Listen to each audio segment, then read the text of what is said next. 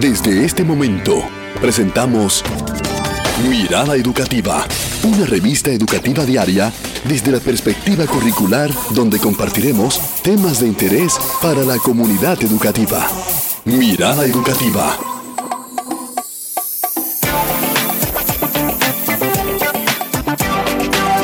Comunidad Educativa de República Dominicana, sean todos bienvenidos a su programa Mirada Educativa, un programa abierto, reflexivo e interactivo. Amigos, amigas, gracias, gracias, gracias por estar con nosotros aquí en su programa Mirada Educativa, ahora con un tema de mucho interés para toda la comunidad educativa. Eh, Cabrera, hoy precisamente en una mirada a las áreas curriculares, nos tiene un tema de interés y un invitado realmente que conoce, conoce del tema. Llega algún momento lo tuvimos acá con nosotros. Así es, cada año creo que vamos a, tener, debería de ser un poquito más, pero eh, hoy vamos a estar dándole una mirada de cerca a la dislexia y a la TDA, dándole una mirada más allá de las dificultades, porque casi siempre los seres humanos nos enfocamos mucho en ver las dificultades y no las oportunidades que podemos tener ante cualquier circunstancia que, se nos presente.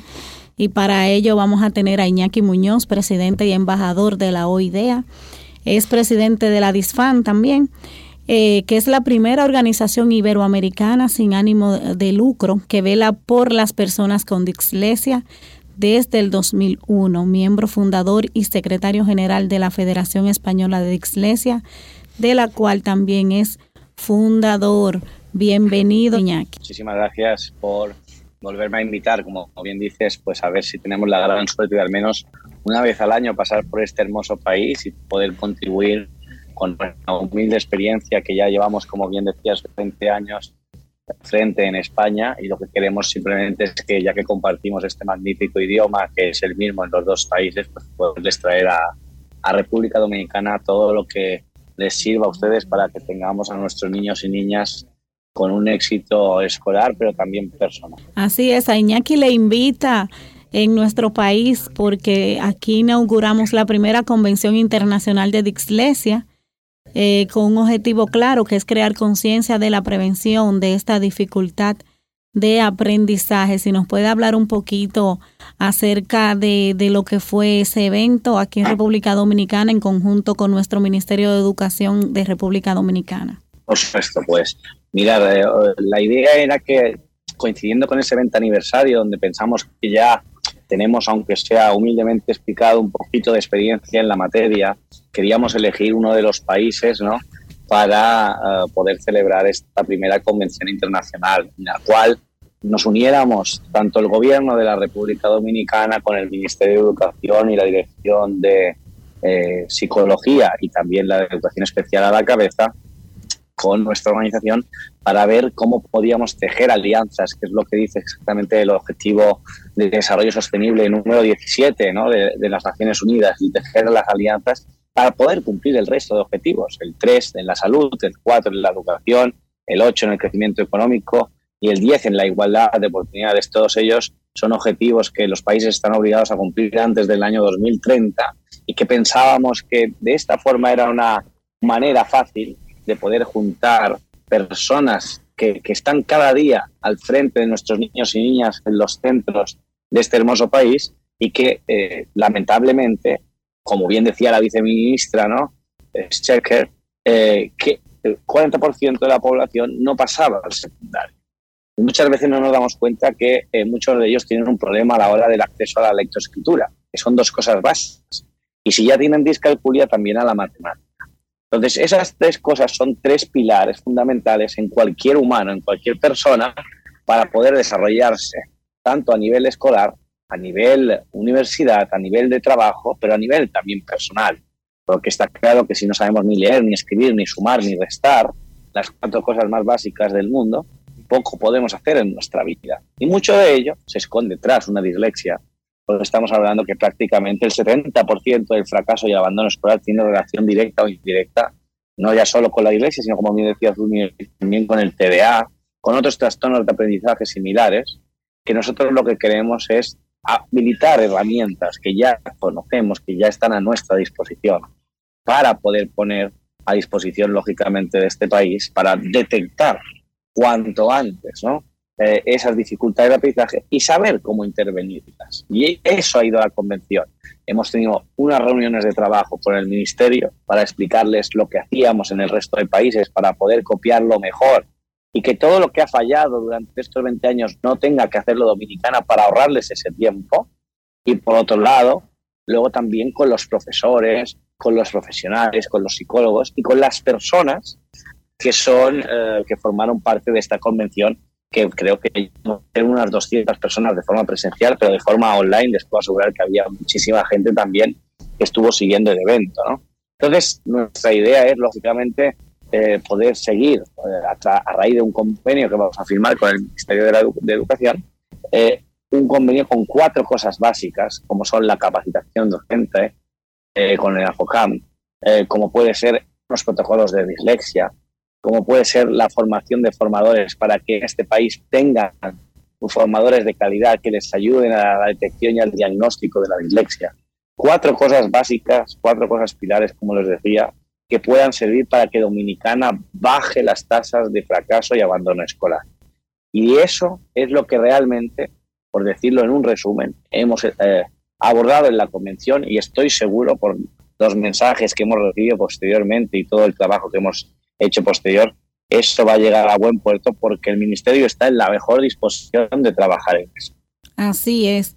Y como tenemos nosotros en el tema, ver más allá de las dificultades, cuando detectamos a una persona con dislexia y con TDA, ¿cómo se puede detectar? ¿Cómo podemos diagnosticar estas, estas situaciones? Bueno, pues eh, yo siempre pongo un ejemplo, simplemente porque es difícil, ya que no hay dos personas con dislexia iguales, ¿no?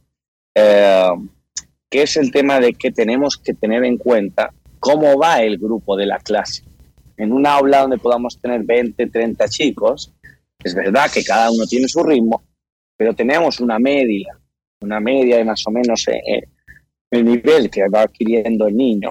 Y eso es lo que nosotros deberíamos mirar para ver si hay algunas personas que no están siguiendo ese, ese ritmo. Eh, entonces, eso es un buen indicativo de síntoma de alarma. Yo no hablo ya solo de dislexia, sino de cualquier trastorno de aprendizaje debemos estar al tanto de que esos problemas que pueden surgir en la edad cuando iniciamos a la escritura y la escritura, ver están yendo a la par del resto de compañeritos para que eso nos sirva de síntoma de alarma. Es verdad que conocemos que la dislexia, que la derecha, que la izquierda, que cambio de letras, que letras en espejo, pero no hay dos dislexias iguales porque, como bien ha explicado al principio, la dislexia pues también puede venir acompañada de otros trastornos de aprendizaje, como puede ser el TDA, como puede ser la dispraxia, como puede ser la discalculia. Entonces, según lo que tengan, tienen una sintomatología o otra. Pero es verdad que una persona con dislexia nunca está alcanzando el mismo nivel que el resto de compañeros y eso es lo que realmente eh, debemos tener en cuenta. Es verdad que el profesor es el que más lo nota porque es el que está día a día en la clase, pero debemos hacer todo este proceso eh, en forma de triángulo. O sea, el niño tiene que estar en el centro y en los dos costados la escuela y la familia. Y yo creo que ese es mi mejor consejo que les puedo dar para que estén al tanto en el momento en el que se inicia esa lectoescritura, ver si nuestro niño o niña va siempre en el mismo nivel que el resto. En caso de que un maestro pueda detectar, eh, o vamos a decir, no detectarlo, sino tener esa eh, evidencia de, de, eso que usted ha ido diciendo, cómo manejarse con ese niño, con esa niña, y cómo también comunicarse con la familia y cómo, qué comenzar a hacer cuando sospechamos que podemos tener un niño con, con dislexia. Bueno, como bien, como bien dices, lo primero de todo es eh, eh, cuando sospechamos, lógicamente hablar. O sea, no podemos estar engañándonos a nosotros mismos con el ya madurará, porque lógicamente no, los niños y las niñas no son una fruta, no maduran. Aprenden, es verdad, pero no maduran. Entonces, eh, otra cosa sería el retraso madurativo. Pero en cuanto al tema de dislexia, eso es muy diferente. Y eso es lo que debemos hacer. Lo primero de todo, hablarlo con naturalidad, tanto en casa como en la escuela. Oye, el niño parece que tiene un pequeño retraso lectoescritor, vayamos a ver si realmente lo tiene. Claro, es verdad que en España lo que haríamos es pedirle a el orientador, al psicólogo, que nos hiciera una evaluación para saber si tiene dislexia. Pero estos días hemos constatado en la convención que si había un problema era una falta de recursos, ¿no? De eh, personas que pudieran hacer esa detección y sobre todo más la evaluación diagnóstica. Pero en eso vamos a trabajar para que, digamos, pueda haber esas personas que hagan el diagnóstico. en eso vamos a trabajar. Uh, pero paralelamente hay un protocolo de dislexia que ustedes lo pueden encontrar, porque en Google basta que marquen ProDislex, que es la contracción de protocolo de dislexia, y ahí tienen edad por edad, porque es verdad que los ciclos educativos aquí vimos que cambiaban un poco con España, eh, pero tienen edad por edad, cuáles son los síntomas más habituales en esa edad y qué es lo que debemos hacer. Porque aunque no tengamos un diagnóstico, para que ustedes se hagan una, una idea. Eh, nuestra ley en España dice, cuando presentan síntomas sospechosos de poder tener un trastorno de aprendizaje, debemos actuar a la mayor brevedad posible. Esto quiere decir que no hace falta tener un diagnóstico para que realmente eh, debamos actuar. Entonces, cuando tenemos esa pequeña detección de que veamos esos síntomas que hemos comentado en el protocolo de dislexia, debemos actuar con el mismo protocolo, que ese protocolo además me consta que el Ministerio de Educación le gusta, porque ya lo estuvimos hablando el domingo, y lo pueden usar sin ningún compromiso porque es totalmente gratuito, son unos PDFs descargables para cualquier familia, cualquier profesor. Y ahí pone exactamente qué hacer en base, por ejemplo, a lo que me preguntaba Zulmire, cuál debe ser la actuación posterior. Es un poco lo que le llamamos nosotros adaptaciones no significativas o, para que ustedes me entiendan, ajustes razonables. Esos ajustes razonables son para que el alumno se encuentre en equidad con el resto de compañeros, porque ustedes saben que cuando tenemos a una persona con discapacidad visual, le damos un braille, cuando tenemos una persona que es miope, le damos unas gafas, y cuando tenemos una persona con sordera, le damos un aparato que nos sirva para poder ayudar a escuchar. Entonces, la persona con dislexia, para que los que nos escuchan lo entiendan, lo que tiene es un problema para acceder. Es para que lo vean como básico, como si yo que soy miope me quitan las gafas, lógicamente no voy a poder acceder a lo que estoy leyendo y escribiendo. Entonces yo necesito esas gafas. Y esas gafas son lo que las personas con dislexia nos piden, que son esos ajustes razonables o adaptaciones no significativas, que es como le llamamos en España. ¿Eso qué es, por ejemplo? Pues ayudarnos de la nueva tecnología, por ejemplo. ¿Verdad? Que la nueva tecnología ha sido vital para las personas con dislexia. Ya existen lectores que entonces costaban muchísimo y muchísimo dinero. Os podéis imaginar que a lo mejor un lector estaba entre 300 y 500 dólares. Eso hay muchas familias que no se lo pueden permitir. Pero ya hemos creado un lector, por ejemplo, Lecto, que es el lector pero sin la R, lecto.app, que es una aplicación que permite que los textos de las personas con dislexia puedan ser leídos y escuchados y adaptados a unos fondos y a unos colores de letra que les venga mejor para su inicio a la lectura y a la escritura. Eso realmente son herramientas compensatorias que nos pueden servir. Dejarles más tiempo. Está claro que si leen más despacio necesitarán más tiempo para poder leer, comprender lo que se les está preguntando en un examen, por ejemplo, para luego poder responder. Entonces no le podemos dar el mismo tiempo a una persona con dislexia o con otra dificultad de aprendizaje que el resto, porque nunca va a estar en equidad, porque ya solo de leer las preguntas tarda muchísimo más tiempo. Dejarles la opción, por ejemplo, también de eh, hacer los exámenes de modo oral. Nosotros queremos saber si han adquirido los conocimientos y de modo oral también se puede conocer si han adquirido los conocimientos. Por tanto, eso es una opción totalmente válida. Se puede grabar el examen para saber que realmente hay una carga de prueba documental de que realmente se ha hecho el examen y lo ha aprobado porque adquiere los conocimientos.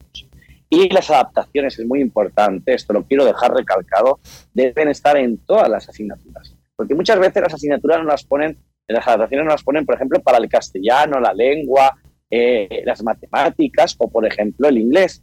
Pero luego hay, por ejemplo, pues conocimiento del medio o plástica o otras asignaturas que nos quitan las adaptaciones. A ver, vamos a ver. El miope es miope en todas las asignaturas. No es más miope en lengua y en, matemáticas y deja de serlo en plástico. Por tanto, las, las, adaptaciones, una vez se detecten, tengamos o no diagnóstico, deben estar en todas las asignaturas y eso les puedo asegurar que a nivel de país les va a suponer un antes y un después brutal si realmente se lo toman en serio y lo hacen sin cuestionarlo, porque realmente nosotros sí hemos comprobado en 20 años que funcionó adecuadamente. Excelente, excelente. Señores, nosotros poder tener estas estrategias para aplicarla en las aulas con ese conocimiento de que el niño con dislexia sigue siendo eh, una persona con dislexia en todas las asignaturas, que no solamente se pueden aplicar este tipo de, herramientas en, en, una o dos asignaturas, como nos ha dicho Iñaki, eh, presidente de la, del DISFAM, ¿verdad? Conversatorio sobre la dislexia cuánto hemos aprendido y cómo realmente nosotros podemos seguir aprovechando esto para, para empezar realmente. Nosotros estamos comenzando, en muchos centros de nuestros, nuestros no conocemos, eh, no conocíamos esta realidad y qué bueno que estamos precisamente en mirada educativa tratando eh, este tema tan de tanto interés con Iñaki Muñoz, toda una autoridad realmente en el tema. Y queremos eh, una que nos haga una diferencia, eh, Iñaki, entre la dislexia y... O si existe alguna relación. o una relación que exista entre TDA, el TDA. Sí, bueno, pues mirar, eh, el tema es que nosotros aquí le llamamos los primos hermanos, ¿no? Porque la dislexia y el TDA tienen bastantes síntomas similares y casi siempre vienen bastante acompañados. Las estadísticas que, que tenemos nos dicen que el 33% de las personas con dislexia tienen además el TDA y las 33, creo que era un poquito menos, ¿no? El 32,5 de, de, las personas con, con TDAH tienen dislexia. Entonces, eh, realmente existe una relación de que, para empezar, lógicamente, como hablábamos al principio, todas son dificultades específicas en el aprendizaje. Y luego que es verdad que las adaptaciones de las que os hablaba antes en el protocolo de dislexia también, muchas de ellas ya sirven para personas con TDA. Es verdad que sabéis que luego el TDA, por eso se escribe TDAH, puede venir con la hiperactividad o sin la hiperactividad, ¿no? Eh, es una forma inatenta con la hiperactividad o sin la hiperactividad y por eso se va agravando el cuadro. Lo que hablábamos antes de que no hay dos personas con dislexia u otra dificultad de aprendizaje eh, similares, porque lógicamente todas son, eh, pues unas a lo mejor tienen TDA, otras tienen TDAH, otras tienen además Asperger, otras además tienen altas capacidades. Entonces, con esto lo que les quiero decir es que es verdad que es importante hacer un diagnóstico diferencial para saber 100% lo que tenemos, pero como el país, lógicamente, va a tardar un poquito en tener esos profesionales, algunos hay ya, yo no digo que no haya, algunos hay, pero para tenerlos, digamos, integrados en las aulas o en los centros para poder dar apoyo en ese diagnóstico diferencial, por lo menos cuando tengamos sospechas, como comentaba de lo dicho, sí pongamos en marcha los protocolos, porque van a servir con total seguridad para nuestros niños. Tengan dislexia, tengan discalculia, tengan TDA, tengan, eh, bueno, tengan dispraxia, tengan disgrafía, tengan disortografía. Yo creo que más o menos los protocolos tienen unas indicaciones bastante claras y concisas. Y es verdad que, bueno, la, la principal diferencia es que el TDA está mucho mayor centrado con la atención de una persona y la hiperactividad con lo que vendría a ser la propia hiperactividad dice la palabra, y también la impulsividad. Yo, por ejemplo, lo comentabais ahí en micro cerrado, pues tengo un hermano con dislexia y yo tengo eh, el TDA, ¿no? Es un tema hereditario. También decíais, no sabíamos tenía una, bueno, pues una relación. Pues fijaos que eh, una de las relaciones que tiene para empezar es que la dislexia eh, tiene, el otro día salió un estudio que tiene 42 factores genéticos para el tema de heredar.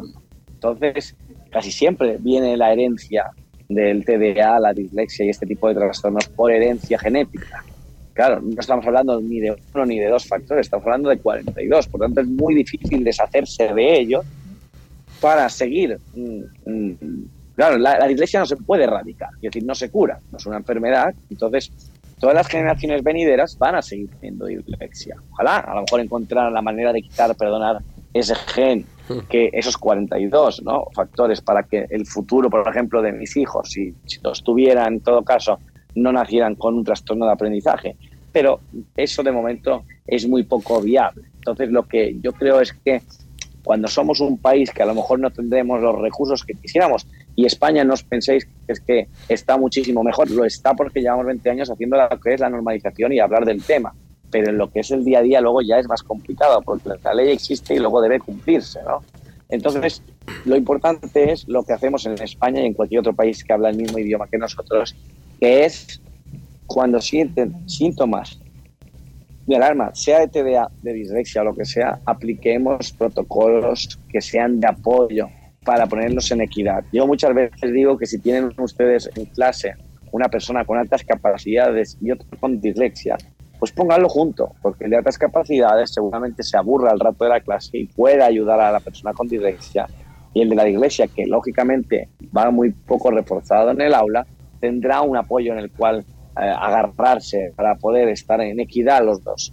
Yo creo que hay muchas maneras de hacer cosas que sean buenas para todo el aula. Yo no estoy pidiendo personas para cosas para personas solo con dislexia, estoy pidiendo cosas que cuando las hagamos sean buenas para las personas con dislexia y también sean buenas para el resto de la clase. Una, eh, una pregunta, ¿se puede enterar el, el, joven, el niño que tiene, que tiene dislexia? sí, si debe saber la, la, información, si, si a qué edad ah, más o menos. sí.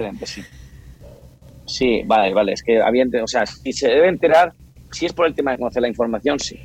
Sí, o sea, nosotros tenemos la experiencia muy grata además de la diferencia entre saber que uno tiene dislexia o pensar que realmente eres tonto o vago. Yo creo que el otro día empezó la viceministra a hablar de etiquetas y yo ya le dije a la viceministra que la peor etiqueta que te pueden poner con cinco o seis años es la etiqueta de vago tonto.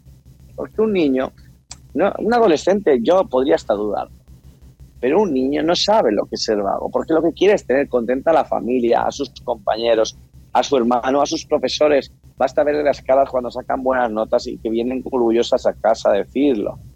Entonces, si un niño no sabe lo que tiene, realmente puede pensar, de hecho, lo comentábamos en la reunión, la mayoría de niños nos dicen a veces que se creen que son tontos. Pues eh, no, nací tonto. No, nadie nace tonto. Nacimos con nuestras diferencias que las debemos trabajar para mejorar, pero nadie nace tonto. Y eso es lo que debemos hacer. Entonces, a la persona con dislexia se le tiene que explicar que tiene un trastorno de aprendizaje, que no es algo grave, pero que se debe trabajar.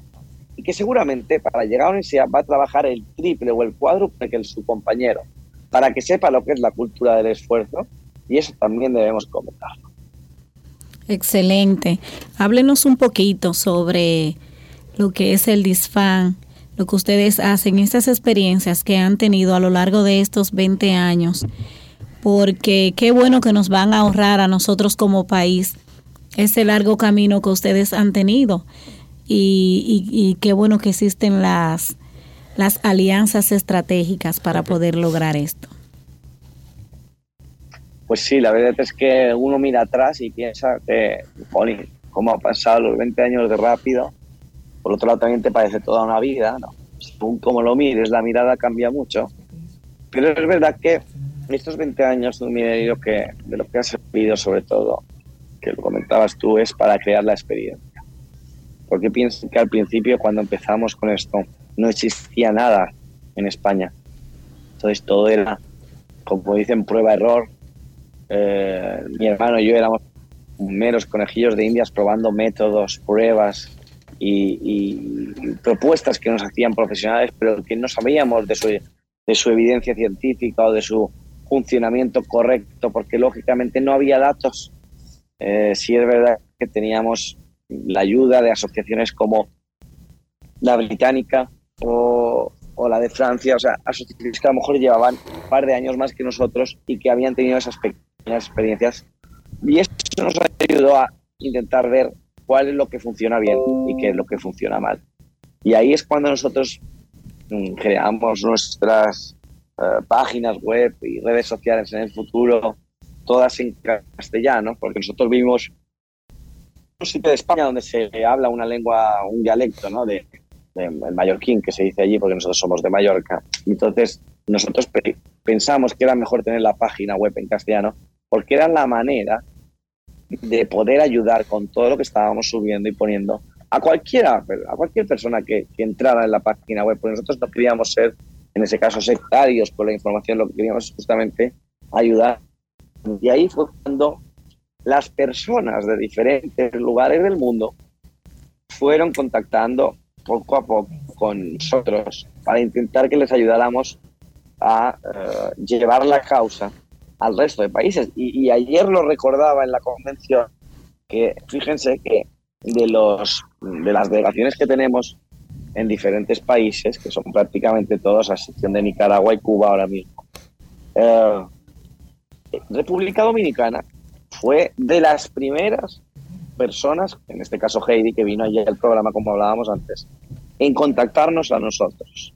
Lo que pasa es que ella no tenía nada y tuvo que irse a Estados Unidos, bueno, a México, a Monterrey, para poder ayudar a su hija. Pero fíjese que recordaba a ella que desde prácticamente, no sé si fue 2014, quiero confirmarlo, pero más o menos esa fecha, eh, Heidi anda en marcha aquí en República Dominicana y luego vinieron los demás. Luego vino Argentina, luego vino Colombia, luego vino México, luego vino Paraguay, luego vino Uruguay. O sea, quiero decir, no en ese orden tal cual, pero que vinieron después. Entonces, siempre hubo un interés por República Dominicana, por nuestra parte, y aparte también pienso que eh, Mallorca, casualmente la tierra en la que yo vivo, es una tierra que tiene mucha relación con República Dominicana, porque ustedes saben que las mayores compañías turísticas mm, de República Dominicana y República Dominicana vive del turismo igual que vivimos nosotros en España. Son mallorquinas casualmente. Podemos poner el ejemplo de Barcelona, podemos poner el ejemplo de Riu, de Iberostar, de Bahía Príncipe, eh, de Melía. Y entonces nosotros, a mí, eh, al menos en mi familia, y nuestro rey siempre lo dice, debemos ayudar a los países hermanos que hablan la misma idioma para por lo menos eh, ayudarnos entre nosotros en lo que pensamos que en España hacemos más o menos bien y que podemos llevar al resto de países para que ellos también lo puedan mejorar. Y esa es la función principal que tiene a día de hoy a Disfam, que no haya un disléxico de primera y de segunda porque uno esté en Dominicana, otro en Colombia y otro en España, no. Nosotros queremos que todas las personas con dislexia tengan los mismos derechos y las mismas ayudas sea el país en el que sea que hayan nacido. Excelente. Señores, y como el tiempo se nos va terminando, estamos conversando con Iñaki Muñoz, presidente y embajador de la OIDEA y presidente del, de la DISPAN. Un mensaje final para, para todos nuestros docentes, estudiantes y familias que pueden tal vez sospechar o que tienen un niño estudiante para que usted nos dé ese, ese mensajito de esperanza. Bueno, pues, eh, bueno, pues sobre todo eso, que la esperanza nunca se pierde, que nunca se pierda. Y también, eh, muy importante, que sepan que en Dominicana tienen gente que les apoya. Nosotros estamos en España apoyando a Dominicana, pero apoyamos a todo el mundo y que tienen el correo rb a su disposición para que tanto Sonia como Heidi como María Luisa, que son las tres pilares del equipo de Disfam acá, les puedan ayudar en todo momento a intentar que los niños y niñas no sufran. Tenemos contacto además directo también con el Ministerio de Educación y estamos en línea para poder ayudar en los casos que nos vayan surgiendo, sea a nivel del colegio o sea a nivel de la familia. Por tanto, la esperanza nunca en perder, ahí lo demuestran los 20 años de trabajo y donde estamos hoy, que si hubiéramos tirado la toalla no estaríamos hoy en vuestro país ayudando. Entonces, esa es, ese es mi mensaje, ¿no? que no pierdan nunca la esperanza y que la equidad educativa debe ser una realidad y debe ser un derecho para todos nuestros niños y niñas. Bueno, agradecer a Iñaki Muñoz y a todo el equipo de Disfan que se ha ocupado y preocupado de que nuestro país también tenga ese apoyo para estos niños y niñas que son el futuro y el presente también de nuestro país. Muchísimas gracias Iñaki y que pueda tener un feliz regreso a, a su natal España y gracias por estar aquí con nosotros en República Dominicana. Muchísimas gracias a ustedes. Un abrazo muy grande y hasta la próxima. Finalizamos nosotros con alegría nuestro programa del día de hoy, pero mañana usted sigue teniendo esa cita con nosotros aquí en su programa Mirada Educativa. Somos, somos Mirada Educativa, un programa abierto, reflexivo e interactivo. Mirada Educativa